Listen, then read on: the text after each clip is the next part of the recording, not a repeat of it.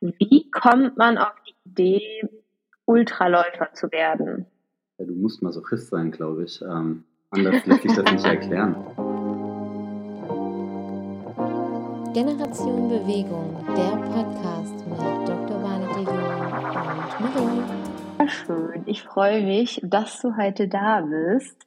Ähm, und wir starten wieder mit fünf Schnellfragen. Trail oder Straßenlauf? Trail. Mm, drei wichtige Dinge, die du beim Ultra immer dabei hast. Äh, GPS-Uhr, Handy und Verpflegung. Okay. Mm, drei Eigenschaften, wie dich deine Freunde beschreiben würden. Introvertiert, ähm, jederzeit zu jeder Tat bereit, also im positiven Sinne, und äh, sportverrückt. okay. Deine größte Herausforderung, die du bisher in diesem Jahr hattest? In diesem Jahr, aus sportlicher Sicht? Ja. Ja, ähm, bei mir ist es momentan so eine kleine Barriere, die 100 Kilometer zu knacken. Und äh, hatte, glaube ich, mit einem unserer äh, belgischen Teammitglieder den Mozart 100 auf der Liste äh, wo wir im Sommer in Salzburg gestartet sind und äh, ich dann nach, weiß ich nicht, paar 40 Kilometern einen kleinen Crash hatte und abbrechen musste. Ich glaube, der, die Situation an sich und das äh, zu verarbeiten war, glaube ich, so die größte Hürde für mich. Okay, da müssen wir auf jeden Fall später nochmal drauf eingehen. Und letzte Frage, zwei Dinge, ähm, die, dich das, die du durch das Laufen gelernt hast. Demut und äh, einfach machen. Cool. Und in dem Sinne, herzlich willkommen, Fabrice. Ich freue mich, dass du äh, ja heute ähm, Gast im Podcast Generation Bewegung bist. Und damit die Hörerinnen und Hörer dich einmal näher kennenlernen, wäre es cool, wenn du dich einfach in zwei, drei Sätzen mal kurz vorstellst. Ja, mein Name ist Fabrice. Ich bin 31, komme äh, mitten aus dem Thüringer Wald und arbeite als Sporttherapeut und Coach, eigentlich mein ganzes Leben lang schon. Ähm, bin zum Laufen eigentlich erst äh, durch Zufall gekommen in den, in den letzten Jahren. Also ich war nicht dieser gebürtige Läufer, der äh, nie etwas anderes getan hatte. Und äh, gehört seit auch gut vier Jahren jetzt zum den ASICS Frontrunnern. Und daher eben auch äh, der Link zu dir. Ja, mhm. ich freue mich jetzt mal ein bisschen was erzählen zu können. Ja, ich freue mich. Äh, du hast es gerade schon gesagt, du hast also etwas in deinen Worten gesagt, später angefangen mit dem Laufen. Wie bist du denn zum Laufen gekommen?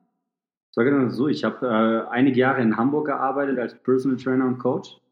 Und ähm, irgendwann vor, weiß ich nicht, lass es sieben, acht Jahren gewesen sein, hat sich die Situation ergeben, dass ich einfach die ersten Kundenanfragen hatte, die sich gerne auf den ersten Halbmarathon oder Marathon vorbereiten wollten und dafür einen Coach gesucht haben.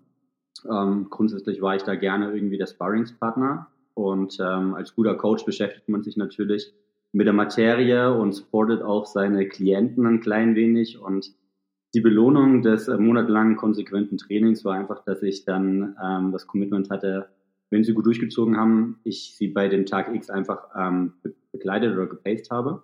Und so bin ich auch zu meinem ersten Marathon gekommen, einfach nur ohne eigenes Training, einfach als Coach. Und irgendwie dann die Liebe am Laufen entdeckt und äh, stetig weiterentwickelt. Ja, cool. Das heißt also, eigentlich hast du schon den Ursprung auf der Straße gefunden. Grundsätzlich schon, genau. Also immer so ein bisschen mit Naturbezug, dass man jetzt nicht sinnlos querfeldein irgendwie durch die Straßen rennt, aber äh, eigentlich nichts mit Trail und nichts mit Ultra am Hut gehabt bis dato. Aber dadurch, dass ich eben letzten Endes äh, aus dem Thüringer Wald komme und dann irgendwie mein eigenes Lauftraining selbst für mich so ein bisschen ähm, fokussiert hatte. Und immer wenn ich bei der Familie war, läuft man halt eher irgendwie im Wald und dann sind automatisch äh, Berge dabei. Und dachte, das ist ja irgendwie auch relativ nice und gibt dann irgendwie wesentlich mehr, als einfach nur auf dem Asphalt äh, hoch und runter zu rennen. Ja, und dann dabei geblieben. Es ist ja schon verrückt, weil eigentlich so die meisten, die auch mit dem Laufen anfangen, die wollen dann irgendwie einen Halbmarathon laufen, einen Marathon und wollen dann eventuell ihre Bestzeit im Marathon verbessern. Wie kommt man auf die Idee, Ultraläufer zu werden? Ja, du musst Masochist sein, glaube ich. Ähm, anders lässt sich das nicht erklären. Ähm, ich bin einfach in meinem Wesen, aber auch in meinem Interesse als Coach jemand, der immer die Herausforderungen und so ein bisschen das Extrem respektive das Limit sucht. Und ähm, da ich dann mit den ersten Kunden eigentlich äh, zu den ersten Marathons kam und ich mir dachte, okay, irgendwie 42 Kilometer gehen auch ohne Training. Nicht schön und nicht schmerzfrei, aber es, es lief halt irgendwie und ich war auch nicht der Letzte. Sag das nicht laut, sag das nicht Ach. laut, dass das nicht dass das ohne Training funktioniert. Und ähm, ja. ja, man muss ja authentisch bleiben. Ähm, Habe ich natürlich mich dann ein bisschen mehr mit damit beschäftigt und äh, ja, dann war halt die Frage, okay, man könnte jetzt halt unfassbar viel Effort investieren und versuchen immer schneller zu werden und schneller zu werden, aber es gibt halt gewisse, sag ich mal, so in der Gesellschaft schnelle Zeiten, irgendwie Sub 3 wäre für mich bis dato komplett utopisch gewesen. Und ähm, dann war halt die Frage, so was geht eigentlich? Ne? Und ich meine, Millionen von Menschen laufen jedes Jahr die Marathondistanz, was auch ähm, heftig genug ist. Aber die meisten laufen halt nicht diesen einen Kilometer mehr. Und für mich war halt einfach die Frage, so was passiert denn eigentlich ab Kilometer 43 und wie fühlt sich Kilometer 45 an? Ne? Einfach so das Interesse ähm, aus mentaler und aus körperlicher Sicht. Und so habe ich das dann halt einfach ähm, ausprobiert, so nach dem Try-and-Hour-Prinzip und fand es halt cool. Aber wie sieht dein Training dafür aus? Also machst du das komplett intuitiv? Ähm, wie viele Kilometer die Woche reist du so momentan? Naja, der Schuster hat die schlechtesten Schuhe. Ähm, ich würde sagen, meine, meine Kunden sind wesentlich äh, strukturierter als ich selbst. Ähm, es ist sehr davon abhängig, worauf ich mich jetzt gerade vorbereite. Ähm, in der Theorie ist es so, dass du versuchst schon irgendwie, also ich für mich wenigstens so zwischen 80 und 100 Kilometer in der Woche zu reisen. Ähm, es gibt Wochen, in denen ich das schaffe. Es gibt aber auch Wochen, in denen ich da kläglich dran scheiter und dann ähm, ist Sport jetzt nicht meine, meine höchste Priorität, auch wenn es sich komisch anhört als Coach, aber ich versuche halt erstmal wirklich meine, meine Arbeit unterzubekommen und versuche dann einfach ähm, den bestmöglichen Kompromiss zu finden. Ne? Und ähm, bevor ich. Und ja. Bevor ich eben versuche, ähm, auf, auf Biegen und Brechen irgendwie die 30 Kilometer Tempo-Dauerlauf jetzt durchzuziehen, ne, ähm, musst du halt mhm. einfach flexibel sein und dann in der Tat, wie du meintest, intuitiv entscheiden, ähm, was ist halt vernünftig oder wie sieht halt ein Cross-Training aus. Aber wie ist das? Also hast du auch sowas wie Tempoläufe im Ultratraining? Oder ist da schon Fokus wirklich Grundlage? Ähm, sowohl als auch. Also grundsätzlich ähm, ist es egal, ob jetzt äh, Ultra oder ob es Marathon ist. Ähm, zu Beginn einer Vorbereitung bist du in einem relativ unspezifischen Bereich und je näher du Richtung ähm, Event XY kommst, wirst du halt spezifischer. Ähm, und so ist mhm. es eben bei uns im, im Trail- und im Ultra-Bereich so, dass du in der Off-Season halt wirklich anfängst, auch eine Grundgeschwindigkeit aufzubauen, gar nicht die exorbitanten Umfänge zu fahren und wenn dann längere Einheiten, du das vielleicht auch eher über Crosstraining, also Skilanglauf oder Rennradfahren zum Beispiel, kompensierst dann auf der Rolle im Winter. Aber natürlich ähm, sind die Tempoeinheiten im Flachen, aber eben auch, ähm, sagen wir, hochintensive Belastungen am Berg schon relativ wichtig. Und je mehr es halt eben früher und Wettkampfsaison geht, desto spezifischer wirst du und ähm, hast dann letzten Endes im Idealfall deine VO2 Max gut aufgebaut und ähm, steigerst dann deine Umfänge und deine Wochenkilometer. Okay. Und wie kommst du auf die Höhenmeter? Ja, bei mir ist ja wenigstens der Vorteil, dass der Thüringer Wald so ein paar mehr Berge hergibt als irgendwie die Harburger Berge vor Hamburg. Ähm, Stimmt. Sodass du natürlich versuchst, irgendwie akkumuliert äh, schon irgendwie in einem Long Run wenigstens 1000 äh, plus minus Höhenmeter zu integrieren und du eben auch mhm. deine Bergintervalle fährst. Aber auch für mich muss ich natürlich sagen, dass es nicht ausreicht für die alpinen Wettkämpfe. Also ähm, man versucht schon immer mal für einen Tag oder für ein Wochenende irgendwie Richtung Alpenregion oder ähnliches zu fahren, um einfach auch mal 1000 oder 1500 Kilometer am Stück ziehen zu können. Das kann ich halt in Thüringen nicht. Das muss ich letzten Endes ähm, über Laufbahntraining simulieren. Ach krass, okay, das heißt aber, das äh, machst du da noch lange Einheiten auf dem Laufband? Nur im Winter, wenn es unbedingt sein muss. Ne? Ich finde, dass die okay. Motorik auf dem Laufband einfach komplett flöten geht und es ist einfach nicht dieselbe Bewegungskette, als mhm. wenn ich jetzt wirklich selbst mich durch den, durch den Raum beschleunige. Ähm, von daher auf dem Laufband eigentlich maximal so 60 bis 90 Minuten Einheiten. Mehr brauche ich nicht. Ähm, das ist in Ordnung. Und deine Alternativeinheiten, du hast schon gesagt, Skilanglauf oder Rennrad, genau. ähm, sehen die dann deutlich länger aus, die äh, Distanzen, die du dann dort fährst, als die Läufe? Schon eher, weil es einfach auch ein geringerer Impact ist. Also ähm, es muss jetzt nicht unbedingt hm. sein, dass ich, ähm, also ich gehe auch mal vier oder viereinhalb Stunden laufen, ne? oder man macht eben einen kleineren Trail oder einen kleineren Ultramarathon-Wettkampf als Vorbereitung auf etwas Großes. Aber ähm, du hast natürlich eine höhere Belastung. Und wenn ich jetzt sage, ich mache drei, vier Stunden auf der Rolle oder eben mit den Skiern, dann kann ich das im Prinzip ähm, drei Tage am Stück genauso abreißen, was beim Laufen jetzt von den Strukturen her eigentlich nicht wirklich gesund wäre oder jetzt nicht in, mein, in meinem Fall irgendwie möglich. Hm. Und was reizt dich an Ultraläufen? Also hast du nicht irgendwie dann gesagt, mal nach einem, boah, jetzt reicht's mir? Ähm, also was reizt dich daran, immer weiterzumachen? Ja, ähm, da, auch da kommt wahrscheinlich wieder der Masochist durch. Also ich glaube, wenn du einen Ultraläufer direkt nach seinem Finish fragst, ob er das nochmal machen möchte, wird ein Großteil der, das wahrscheinlich eher verneinen. Aber ein mhm. Ultramarathon ist halt eine unfassbar große Reise zu dir selbst, ne? Ähm, sowohl mhm. körperlich als auch mental. Ich glaube, dass es gerade in den Ultra-Ausdauerbelastungen wesentlich mehr ähm, mentale Stärke bedarf als einfach nur Fitness, auch wenn es irgendwie plump klingt. Ja. Und diese, diese Erfahrung, ähm, diese ganzen Ups und Downs und es geht dann trotzdem irgendwie weiter und man schafft es, ans Ziel zu kommen und einfach ähm, dabei zu bleiben, also bloß eben nicht aufzuhören. Ich glaube, das ist ja die, mhm. das ist mhm. ja unterm Strich die Message ähm, bei einer Ultra-Ausdauerbelastung. Das ist das, was mich eben fasziniert und reizt und sich jedes Mal aufs, aufs Neue irgendwie anders anfühlt. Und es ist auch natürlich eine etwas andere Community als, ähm, sage ich mal, Materialspieler, die bei einem großen Big City Event äh, irgendwie die schnellsten sein wollen. Was geht dir während einem Ultra durch den Kopf? Also an was denkt man? Was war die oder was war die längste Zeit, die du bisher unterwegs warst bei einem Ultra? Ähm, das waren an die 16 Stunden. Glaube, das habe ich jetzt schon bei drei oder vier verschiedenen Distanzen und Events gehabt. Ähm, Am Stück warst du dann 16 Stunden genau, unterwegs? Genau, das ist halt 16 Stunden. Ne? Also es gibt Menschen, die können in 16 Stunden gefühlt 200 Kilometer rennen. Es gibt aber auch welche, die an einem schlechten Tag äh, nur 70 Kilometer schaffen. Ähm, dementsprechend ja. ist es eine relativ lange Leidensgeschichte. Äh, hier geht alles durch den Kopf. Das ist einfach auch das Schöne, was ich generell am, am Laufen mag, aber eben auch bei den, bei den langen Belastungen.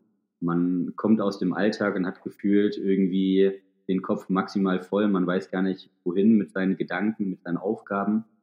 Und ähm, ja, wenn man mal drei, vier Stunden am Stück laufen ist, ist man gefühlt, irgendwann hat man diesen, diesen Break-Even-Point, ähm, wo man einfach leer und frei ist. Und dann lässt man es halt einfach laufen. Und das ist das, was mich eben auch daran fasziniert, ähm, dass man irgendwie komplett frei und bei sich ist und ähm, hm. es auf eine andere Art und Weise halt intensiver wahrnimmt.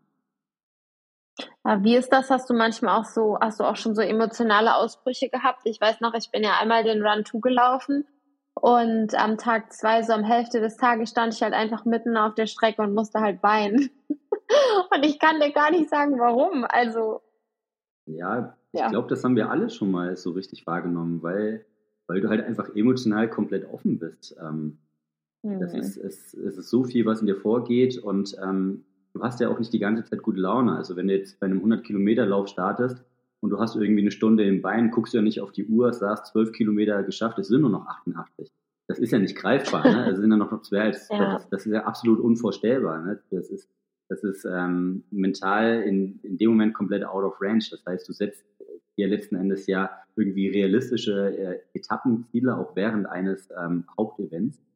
Aber währenddessen hast du natürlich auch mal, ähm, ja, du bist, du bist emotional, sage ich mal, vielleicht ein bisschen angedutscht, du hast schlechte Laune, dir fehlt die Motivation.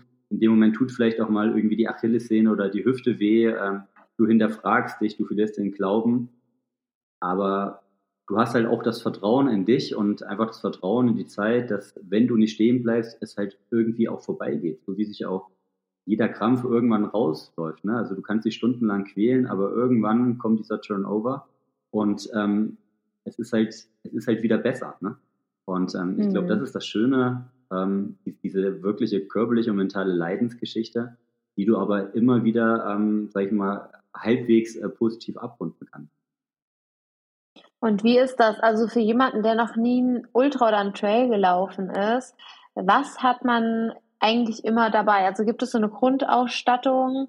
Weil das unterscheidet sich ja schon auch deutlich von einem Straßenläufer. Ähm, was ist wichtig, was, was du immer so dabei hast? Also das A und O, und das ist völlig egal, ob ich blutiger Anfänger bin oder Vollprofi, ist Verpflegung. Ähm, hm. In dem Moment, wo wir in einer Ultrabelastung sind, bedeutet das auch meistens, dass wir irgendwie nicht gerade äh, mitten in der Zivilisation stecken, sondern eher irgendwo bei in der Natur. Und äh, der Unterschied ist, dass du natürlich auch äh, regelmäßig Verpflegungsstationen hast, aber ähm, in 15 Kilometern können halt auch mit ein paar Höhenmetern und querfeldein mit Witterung und Natur und weiß der Geier was, können auch mal irgendwie zwei oder zweieinhalb Stunden dazwischen liegen, gerade wenn du vielleicht schon angeschlagen bist. Ne? Und ähm, darauf kann ich mich nicht nur verlassen können. Das heißt, ähm, in der Ultrabelastung läufst du in der Regel mit einem Laufrucksack, mit einem Gurt oder hast irgendwie Verstaumöglichkeiten, dass du wenigstens ein, zwei Notfallriegel oder Gels dabei hast. Ähm, du brauchst Flüssigkeit, ähm, weil die Gefahr einfach zu groß. Wenn du, wenn du energetisch einmal gegen die Wand gefahren bist, kannst du noch so fit sein und noch so schnell sein. Ähm, es ist halt dann vorbei. Und wer mhm. einmal vielleicht auch körperlich diese Grenzerfahrung gemacht hat, ähm, wird das nie wieder äh, äh, missen wollen, dass er irgendwie den Backup-Riegel dabei hat. Ne? Das ist also, ich glaube, das ist das A und O und das ist völlig unabhängig dessen, wie viel ich mir gerade vorgenommen habe und wie schnell ich vielleicht äh, meine zehn Kilometer auf der Straße renne. Ne? Ähm, Energiehaushalt ist, glaube ich, das A und O. Ähm, genauso wie ähm, ich mich orientieren können muss. Das heißt, ähm, eine Ultrabelastung oder eine lange äh, Querfeldeinbelastung im Trail geht halt nicht ohne GPS. Ne? Entweder habe ich mhm. irgendeine App in meinem Handy. Handy sollte man grundsätzlich immer dabei haben, einfach so just in case. Deswegen gehört es auch zur Pflichtausrüstung bei nahezu jedem Ultra-Event ähm, weil es einfach darum geht, was ist, wenn doch irgendetwas passiert wäre. Ne? Ähm, und eben auch meine, meine GPS-Tour. Ich glaube, das sind, das sind die Grundvoraussetzungen, die du einfach brauchst. Ohne dessen ist es einfach völliger Bullshit. Also das ist egal, welche, welche Ambitionen ich habe, aber das ist einfach eine Sicherheits, ähm, eine Sicherheitspaket letztendlich, was ich mit mir rumschleppen muss. Das heißt also, du hast einen Rucksack dabei meistens mit einer Trinkblase drinne und füllst du den dann auch jede, also jede Verpflegungsstation wieder neu auf? Also in der Regel läufst du eher mit zwei Softflasks, die du irgendwie äh, vorne, seitig oder wie auch immer verstauen kannst. Das sind zwei Flaschen, genau. die man knicken also, Genau, genau, okay. die du zusammenfalten kannst, mhm. drücken kannst, sag ich mal, die leicht sind, damit die eben nicht stören. Ähm, das ja. ist immer so, das sind immer zweimal 300 oder zweimal 500 Milliliter. Und ähm, die bauen dir letzten Endes die Brücke zwischen den Verpflegungsstationen. Entweder hast du die Möglichkeit, mhm. an diesen Aid Stations letzten Endes aufzufüllen, oder wenn du halt in der Natur bist, weißt du vielleicht vorher, dass du irgendwo an der Quelle vorbeikommst ähm, und die Möglichkeit hast, einfach ähm, dieses Refueling zu betreiben. Aber genau, so ist das. Und dann hast du halt okay. irgendwo noch und, etwas anderes gestaut.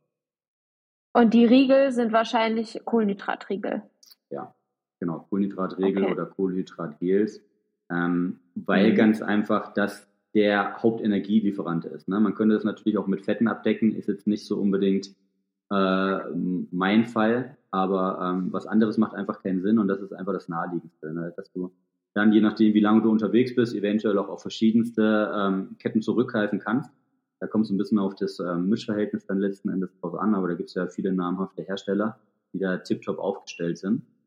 Ja, und das, mhm. ist deine, das ist deine Verpflegung unterwegs. Aber wie, also wie ist das? Ich stelle mir das jetzt vor, ähm, für den Marathon musst du ja auch schon intensiv trainieren, was Magen angeht. Also ich habe relativ schnell Magenprobleme. Wenn ich das nicht regelmäßig trainiere durch lange Läufe, habe ich echt ein Problem. Ähm, wie machst du das für ein ähm, Ultra? Also trainierst du das noch oder wie was rätst du ähm, Klienten von dir, ähm, wie die das machen sollen? Hast du da irgendwelche Tipps? Ja, das, das, das Motto Train the Gut ist das A und O. Also das ist einfach ein Fakt. Mhm. Ähm, je nachdem auch, mit welchen Hersteller du eventuell zusammenarbeitest oder was jetzt so gerade deine, deine Vorlieben sind, musst du erstmal deinen Körper überhaupt daran zu, äh, gewöhnen, dass er während einer sportlichen Aktivität ähm, überhaupt Energie zu sich nehmen kann. Also trinken geht irgendwie immer, ne? aber mal in einen Riegel reinzubeißen oder mal ein Gel ähm, zu ziehen, gerade wenn man vielleicht auch nicht den Appetit in dem Moment hat oder nicht in der Stimmung ist. Das ist jetzt nicht selbstverständlich. Das heißt, ähm, allein das Prinzip der Nahrungsaufnahme muss man üben, muss man trainieren. Dafür sind einfach auch die Trainingseinheiten da. Ähm, und genauso muss ich natürlich auch ein Gefühl für, mein, für, meine, für meine individuelle Physiologie bekommen. Das heißt, wie viel Kohlenhydrate ähm, benötige ich, respektive wie viele Kohlenhydrate kann ich eigentlich so in der Stunde meinem Verdauungsapparat, meinem Körper zumuten. Ähm, da ist ja die Tendenz mhm. auch ähm, heutzutage, dass man wesentlich äh, mehr Kohlenhydrate zu sich nimmt, als vielleicht vor vier, fünf Jahren noch empfohlen wurde. Und ähm, ein, eine gute Möglichkeit ist, dass es mittlerweile gibt seit ein paar Jahren einfach kohlenhydratreiche Pulver, die ich halt eben meine in meine Flasche oder in meine Blase ähm, äh, passen kann und dann einfach mit Wasser auffülle und habe so die Möglichkeit, permanent irgendwie an der Flasche zu nuckeln und nehme immer ein mhm. paar Gramm Kohlenhydrate zu mir, weil es ansonsten, wenn ich jetzt sage, ich gehe sechs Stunden laufen, bräuchte ich gefühlt 15 Gels und dann habe ich ja einen, einen, halben Rucksack mit mir dabei. Das geht natürlich auch. Ne? Aber ich muss es einfach okay. ausprobieren. Und wenn du dann meistens beim, also wenn du sagst, du bist 16 Stunden unterwegs, äh, ist es ja schon relativ lange. Hast du dann auch Licht zum Beispiel dabei? Licht? Ja. Ja, du brauchst eine Stirnlampe. Ne? Also grundsätzlich ist es so, je länger oder verrückter die Wettkämpfe werden, desto eher startest du halt äh, in der Nacht oder schon mhm. am Vorabend. Ähm, das heißt, bei einem Ultramarathon hast du in der Regel zu 90 Prozent immer eine Dunkelphase und wenn du halt ein bisschen langsamer da, da dran bist, eventuell auch zwei Dunkelphasen mit dabei, sodass du einfach mit Stirnlampe laufen musst. Das ist auch bei 99 Prozent der Wettkämpfe einfach ein Teil der Pflichtausrüstung. Ähm, ohne geht es einfach gar nicht. Ne? Und wie sieht's mit Stöcken aus? Ich bin schon ein Freund von Stöcken. Ähm, mhm. Ganz einfach, weil du effizienter am Berg arbeiten kannst und ja. auch zum Teil manchmal einfach eine mentale Komponente dabei hast, dass du weißt, okay, den kleinen Hügel, den, den läufst du vielleicht in deinem Modus und äh, am längeren Anstieg nimmst du dann deine Stöcke raus, nicht nur, weil es Energie der Beine spart, aber einfach, weil du einfach auch nochmal eine Kontrastbelastung hast und du dich eventuell mit etwas belohnen kannst. Hm. Okay. Nimmst du sie auch Backup, also Downhill? Es kommt drauf an, wenn ich ähm, in einem ganz normalen so Trail-Marathon oder sowas unterwegs bin, packe ich sie eher weg. Ähm, wenn die Wettkämpfe zu technisch werden, sind sie eh schon ein Hindernis. Da geht es einfach um den Sicherheitsaspekt. Wenn du jetzt aber in einer Ultrabelastung bist, ähm, ist es schon auch ein Faktor, wo du, wenn du die Stöcke mit einsetzt, ein bisschen die Oberschenkelmuskulatur entlassen kannst. Aber auch das muss man einfach trainieren. Das ist eine komplett individuelle Geschichte. Ne? Und bei einem Ultra ist ja schon lange Distanz. Setzt du dich sehr stark mit der Strecke auseinander? Ja. Also wer an einem Ultra startet und sich mit der Strecke nicht beschäftigt, äh, kann halt irgendwie nur kläglich scheitern, weil es immer so ein bisschen um, um, um Rennstrategie geht. Ähm, der, okay. der große Unterschied in einer Ultrabelastung und gerade wenn du vielleicht auch noch mit ein paar Höhenmetern arbeitest, ist, dass du, du läufst ja nicht steady. Du, du, bei, bei einem Marathon im Vergleich ähm, weißt du, du hast jetzt 42,2 äh, Kilometer. Du hast eine Zielzeit von drei Stunden, also weißt du, du musst irgendwie einen Average von vier Stunden 16 laufen. Ähm, das heißt, du kannst mhm. halt relativ genau dir eine Strategie zurechtlegen oder du läufst halt gefühlt jeden Kilometer irgendwie on point.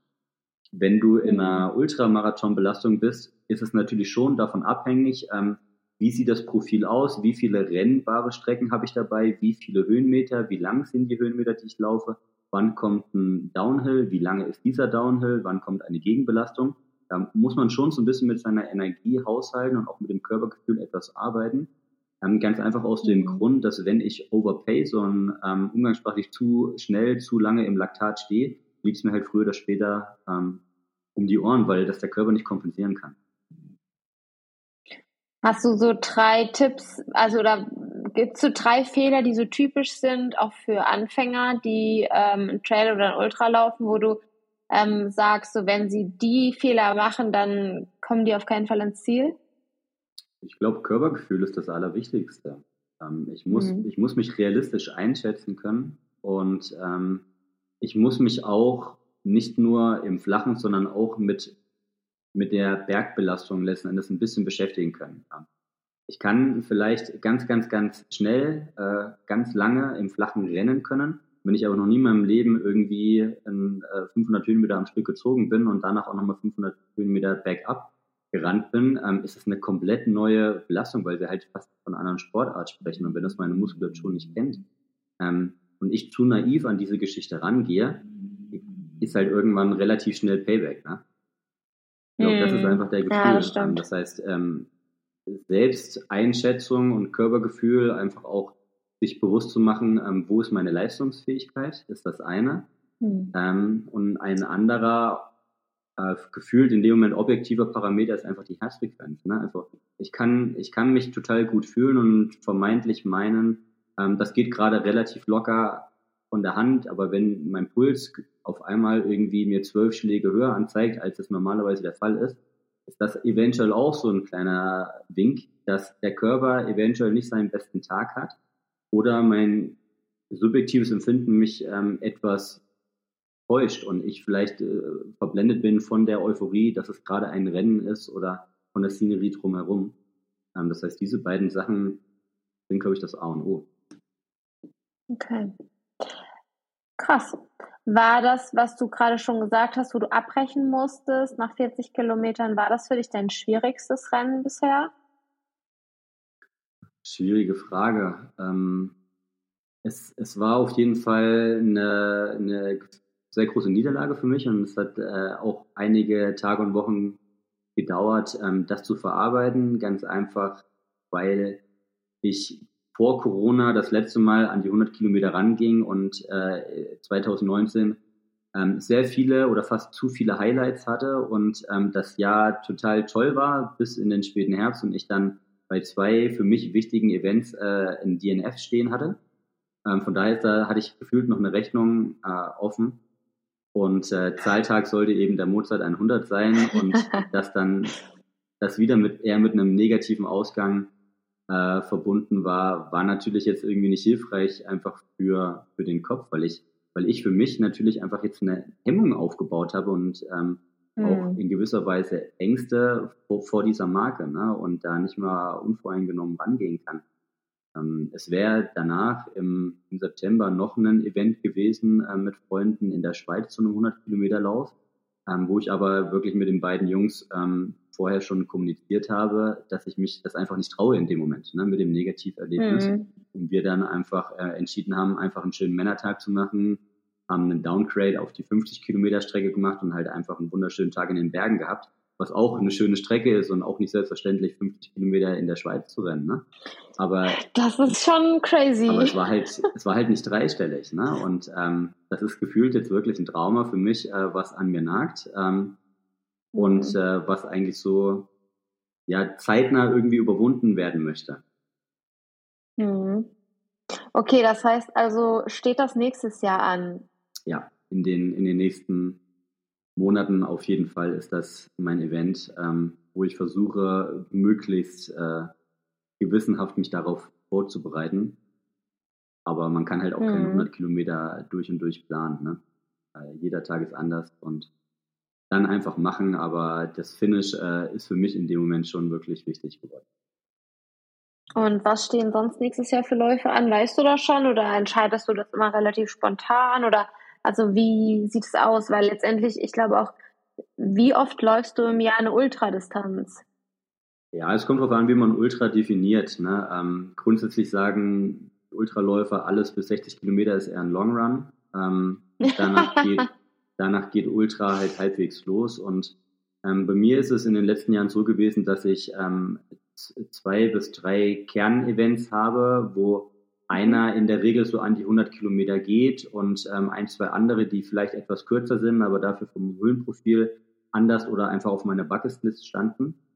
Ähm, aber normalerweise bereitet man sich nur auf eins bis zwei ähm, Main-Events vor und hat die anderen Monate drumherum einfach äh, für die Trainingssteuerung und ähm, für den Formtest.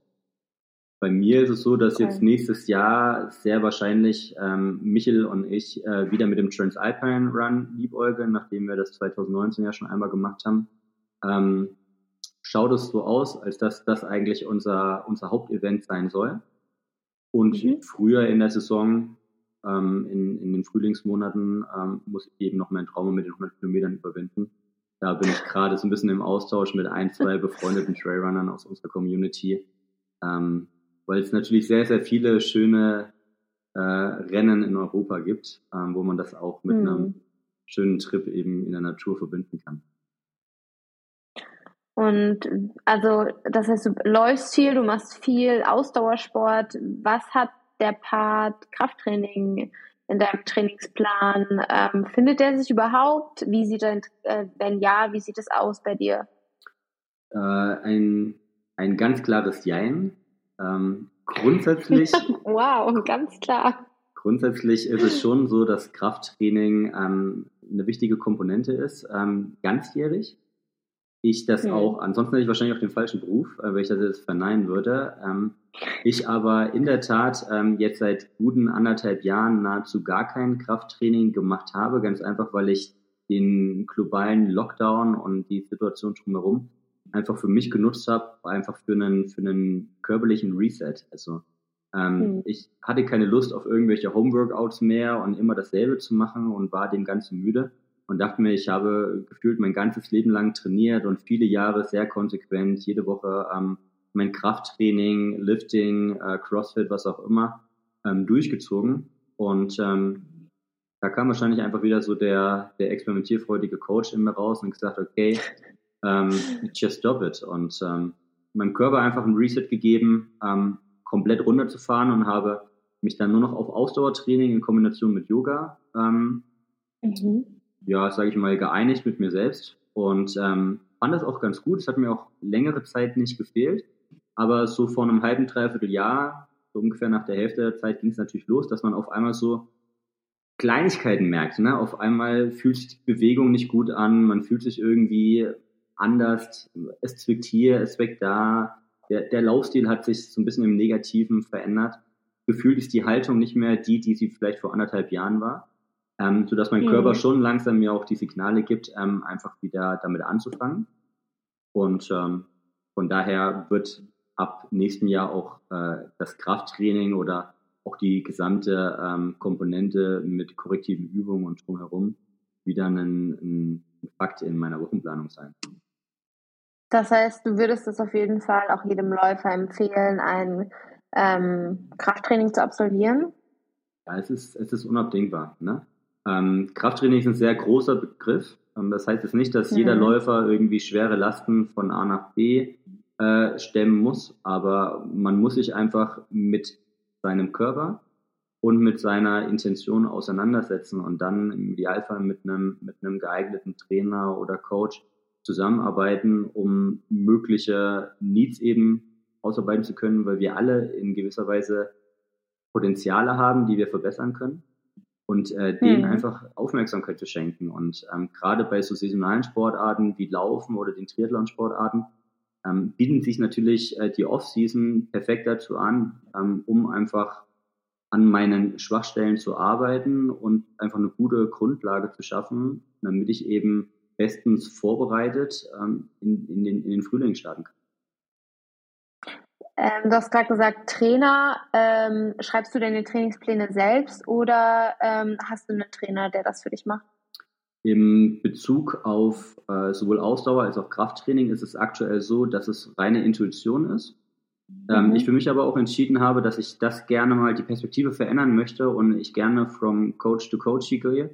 Ähm, und bin dann mit einem sehr guten Coach, den ich noch aus Hamburger Zeiten kenne, der einfach gerade auch auf das Thema ähm, Leistungssport in, im Ausdauertraining spezialisiert ist in Kontakt und ähm, werde mich, sage ich mal, ihm unterordnen. Ähm, gemeinsam natürlich brainstormen, ähm, aber einfach mal machen lassen und ähm, auch für mich einfach eine andere Disziplin annehmen, diesen Plan mhm. einfach strukturiert ähm, abzuarbeiten.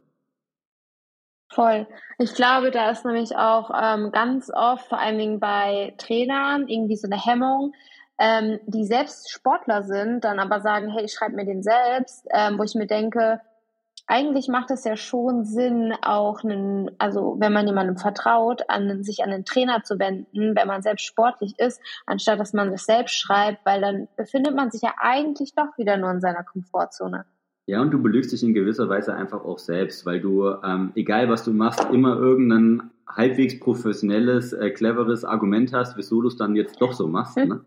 Und äh, das mhm. ist so mhm. eine Bubble, in der du lebst. Und es ist, es ist halt einfach, es ist halt einfach verzerrt in der Wahrnehmung.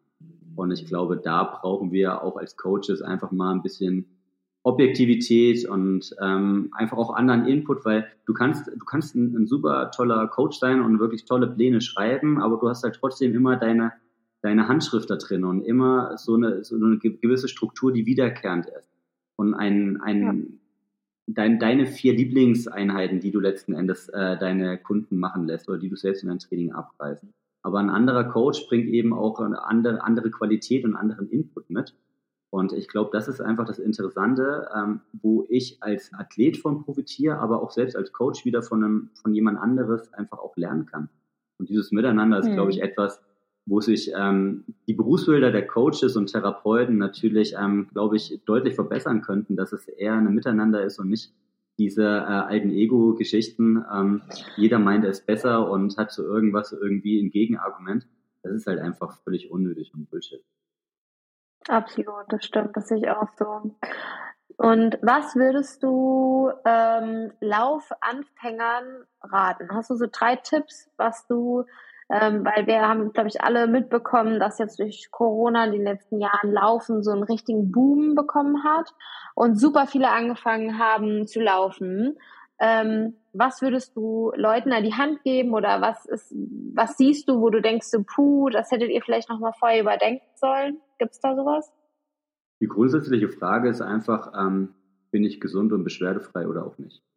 Wenn ich, mhm. wenn ich mhm. gesund bin, keine Themen habe, keine Leiden oder irgendetwas, wo ich äh, darauf sehr speziell achten muss, dann kann ich einfach laufen gehen. Ne? Also ich sollte mich vielleicht halbwegs äh, mit der Materie Laufschuh beschäftigen, dass ich einfach ähm, mir vielleicht da die fünf Euro äh, mehr ausgebe und in einen Sportladen gehe, mich vielleicht ein bisschen beraten lasse, wenn ich da absolut gar kein Verständnis für habe, welcher Schuh zu mir passen könnte.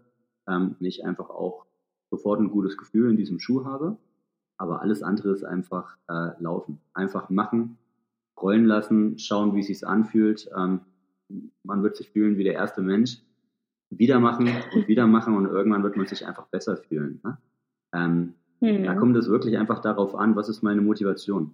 Wenn ich einfach nur laufe, um zu laufen, ich möchte ein bisschen Kalorien verbrennen, an der frischen Luft sein, meinem Körper was Gutes tun und eben nicht ähm, kann mich nicht mit einem Fitnessstudio oder mit, äh, mit einem Yoga-Retreat identifizieren, dann ist es völlig legitim. Dann einfach machen.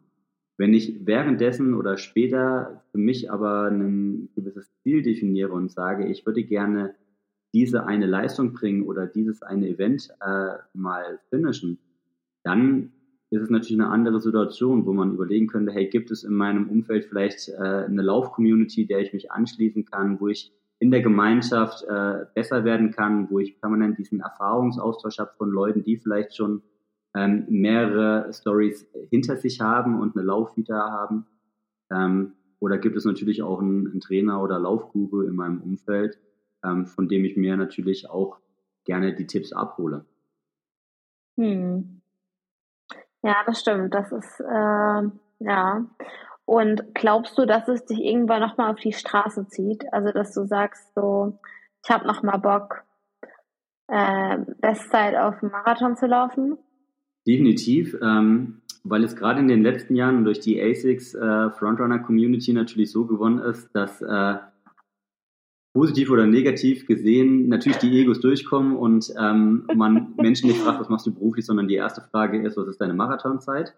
äh, und man dann ein gewisses Raster hat. Und äh, natürlich auch, äh, da kommen wir auf mein Training zurück, äh, ich natürlich eher immer den entspannten, gemütlichen Weg für mich gehe und dann lieber äh, vier Stunden entspannt mit Höhenmetern laufe, als dass ich mich irgendwie 90 Minuten in einen Tempo-Dauerlauf prügel, weil es halt einfach eine Hassliebe ist. Ähm, muss aber auch besser werden. Und ich einfach in den letzten Jahren festgestellt habe, dass ich eigentlich keine, äh, keine flachen Bestzeiten habe. Ne? Das heißt, jede Tempoeinheiten, die ich gemacht habe, oder wenn es auch mal ein schneller Halbmarathon war, dann hat er irgendwie auch irgendwie 400 Höhenmeter gehabt. Ähm, auch wenn das nicht viel ist, aber es ist halt nicht dasselbe, wie wenn ich jetzt die 400, äh, die, die 21 Kilometer flach auf der Straße drücke. Und da hätte ich es mir eigentlich dieses Jahr schon auf die Agenda geschrieben, hat sich aber alles äh, durch verschiedenste Geschichten äh, verzerrt. Sodass aber meine Agenda nächstes Jahr in der Tat ist, von 5 bis 42 Kilometern ähm, alles mal wirklich auf Bestzeit ähm, im Flachen zu laufen, mit ein paar Edelhelfern mhm. drumherum. Einfach um das für mich mal abgearbeitet zu haben, auch mal die Erfahrung zu machen, einen Marathon unter Druck zu laufen, ähm, weil, mhm. es, weil es schon eine etwas andere Bewegungsform ist.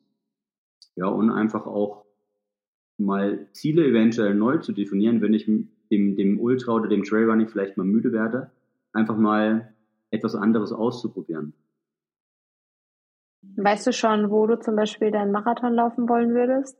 Auf keinen Fall, aber ich würde, ich würde es natürlich mit einem großen Event verbinden. Also es ist nicht so lange her, als wir alle die Bilder des Berlin-Marathons gesehen haben mit dem, mit der Cheering Zone und mhm. ähm, mit der ganzen Atmosphäre. Ja. Das ist natürlich schon etwas, was, wo es einen juckt, ne? wo es auch ein Trailrunner juckt, mhm. weil das natürlich eine spezielle Atmosphäre ist. Wesentlich früher in der Saison ist halt ein großes, gerade auch ASICS-Highlight immer der Paris-Marathon. Ich glaube, das ist auch ein Event, mit dem ich liebäugel. Ähm, Michel, ich möchte auch ja, starten im April. Ja, dann haben wir eine Zielsetzung.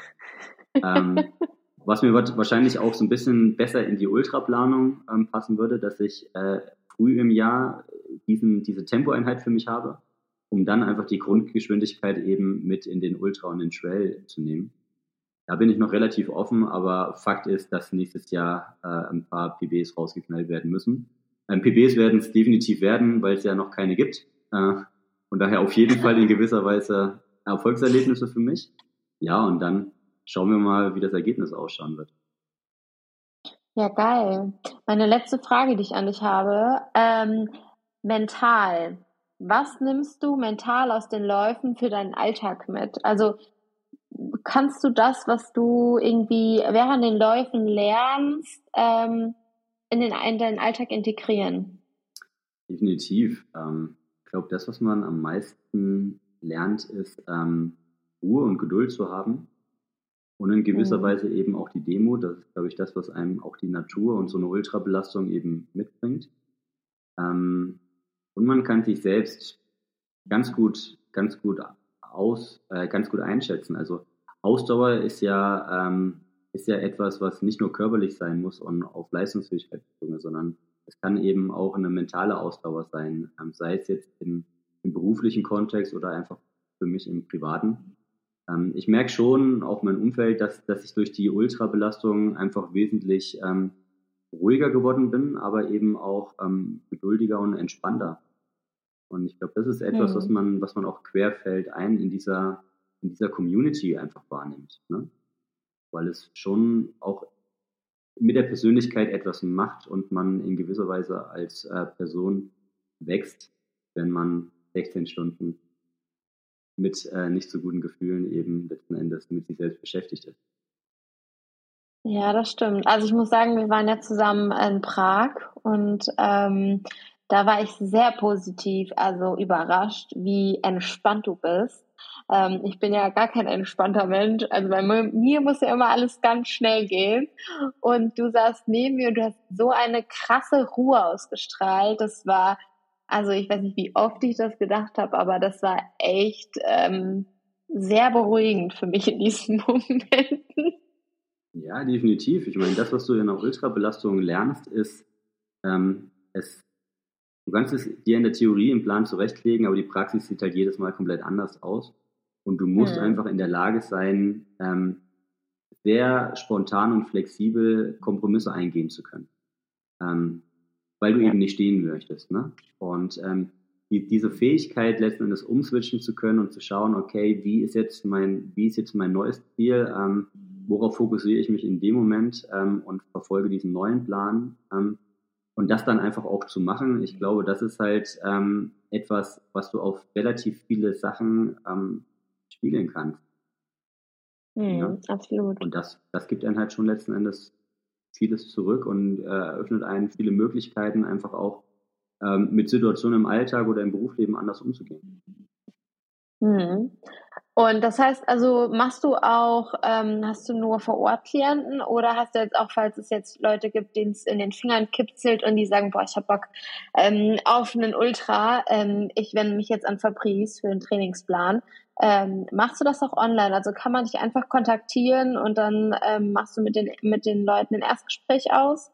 Oder sagst du, nee, nur vor Ort? Nein, in der Tat kannst du ja gerade auch im Ausdauer-Training dieses Remote-Coaching relativ gut positionieren, weil du eben im, im, im, im Ausdauer-Coaching nicht permanent mit deinem Kunden zu tun haben musst, sondern in der Regel hm. sind das Menschen, die schon ein halbwegs gutes Körpergefühl haben, die wahrscheinlich jetzt auch nicht gerade sagen, ich möchte mit Laufen anfangen und suche mir jetzt einen Coach 400 Kilometer entfernt, sondern es sind meistens ähm, Sportler, die ein gutes Setup haben, die ein gutes Körpergefühl haben die einfach eine Struktur und eine andere Perspektive brauchen.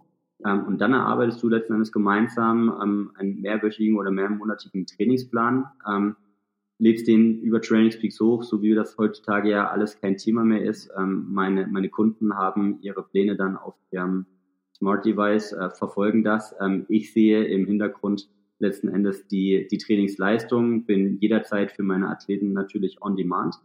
Ähm, und man verabredet sich dann in regelmäßigen Zeiträumen einfach für so ein kleines Feedbackgespräch, eine kleine, kleine ähm, Runde einfach, um zu schauen, müssen wir etwas feinjustieren, was funktioniert ganz gut, was funktioniert vielleicht nicht so gut. Und ähm, das natürlich, also jederzeit kann man sich gerne an mich wenden. Ähm, das ist, glaube ich, einer der großen Benefits äh, im Kontrast zum Krafttraining, ne? dass du als mhm. Coach einfach wirklich ähm, mehr mit deiner Kompetenz und deinem Wissen dastehen kannst. Cool. Das heißt, ich werde auf jeden Fall deine Kontaktdaten unten ähm, in die Information hauen und ähm, dann kann man sich da einfach bei dir melden, wenn man möchte. Sehr gerne.